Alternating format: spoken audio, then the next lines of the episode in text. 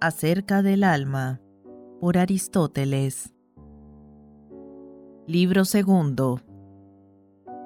Capítulo quinto.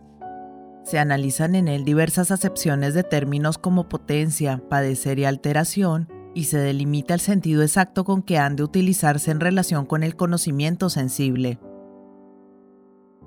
Hechas ya estas precisiones, tratemos en general de toda sensación, pues bien, la sensación, como ya se dijo, tiene lugar cuando el sujeto es movido y parece una afección.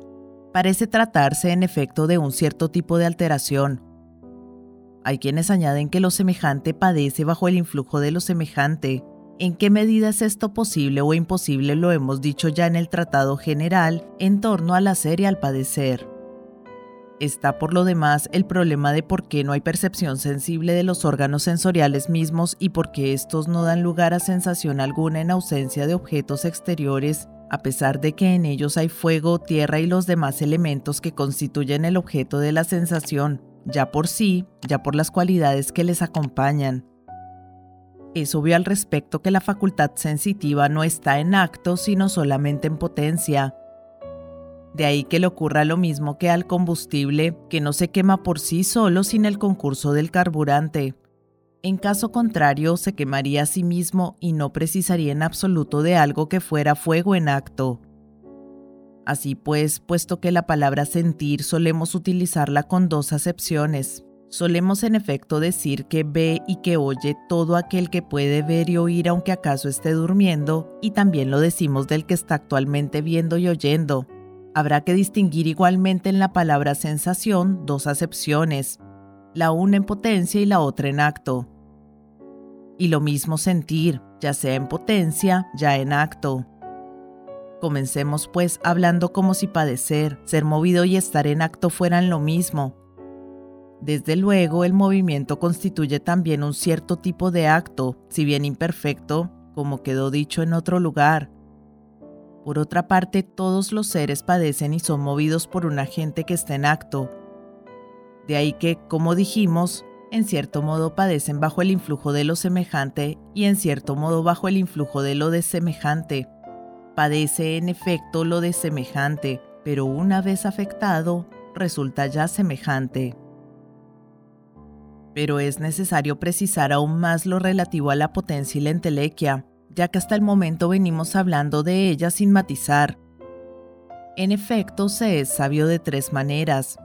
En primer lugar, en el sentido en que cabe decir de un hombre genéricamente que es sabio, en cuanto que el hombre pertenece al conjunto de aquellos seres que son sabios y poseen saber.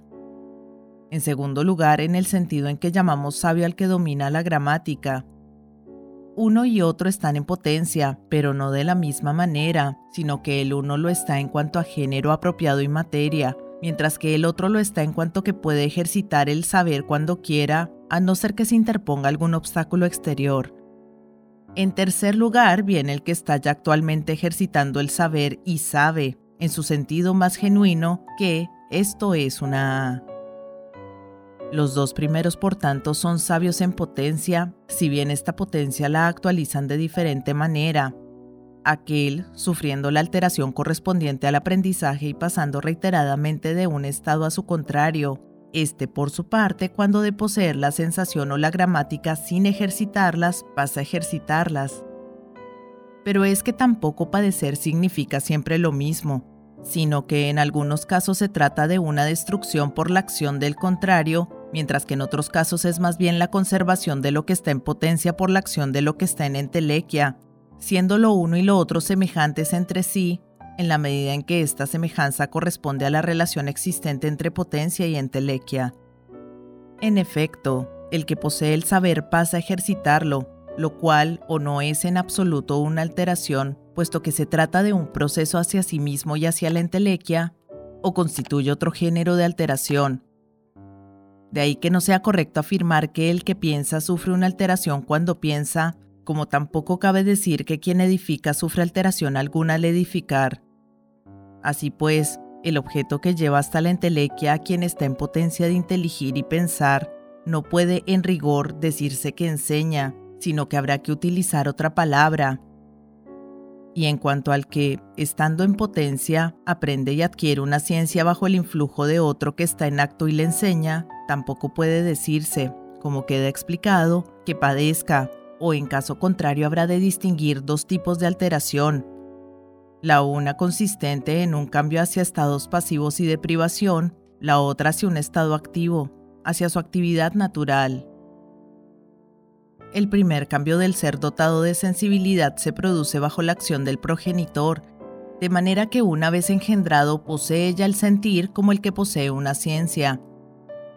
Consiguientemente, la sensación en acto ha de considerarse análoga al acto de ejercitar la ciencia, si bien entre uno y otro existe una diferencia. En el caso de aquel, los agentes del acto, lo visible, lo audible y el resto de los objetos sensibles son exteriores, la causa de ello estriba en que, mientras la sensación en acto es de objetos individuales, la ciencia es de universales, y estos se encuentran en cierto modo en el alma misma. De ahí que sea posible inteligir en sí mismo a voluntad, pero no sea posible percibir sensitivamente en sí mismo, ya que sea necesaria la presencia del objeto sensible. Con las ciencias que se ocupan de objetos sensibles ocurre lo mismo y por la misma razón porque los objetos sensibles forman parte de las realidades exteriores e individuales. Pero ocasión habrá más adelante para hacer precisiones ulteriores en torno a estas cuestiones. Por el momento quede señalado que no siendo simple la expresión en potencia, sino que en un sentido es como si dijéramos que un niño está en potencia de dirigir un ejército y en otro sentido es como si dijéramos lo mismo de un adulto, la facultad sensitiva lo es de esta segunda manera.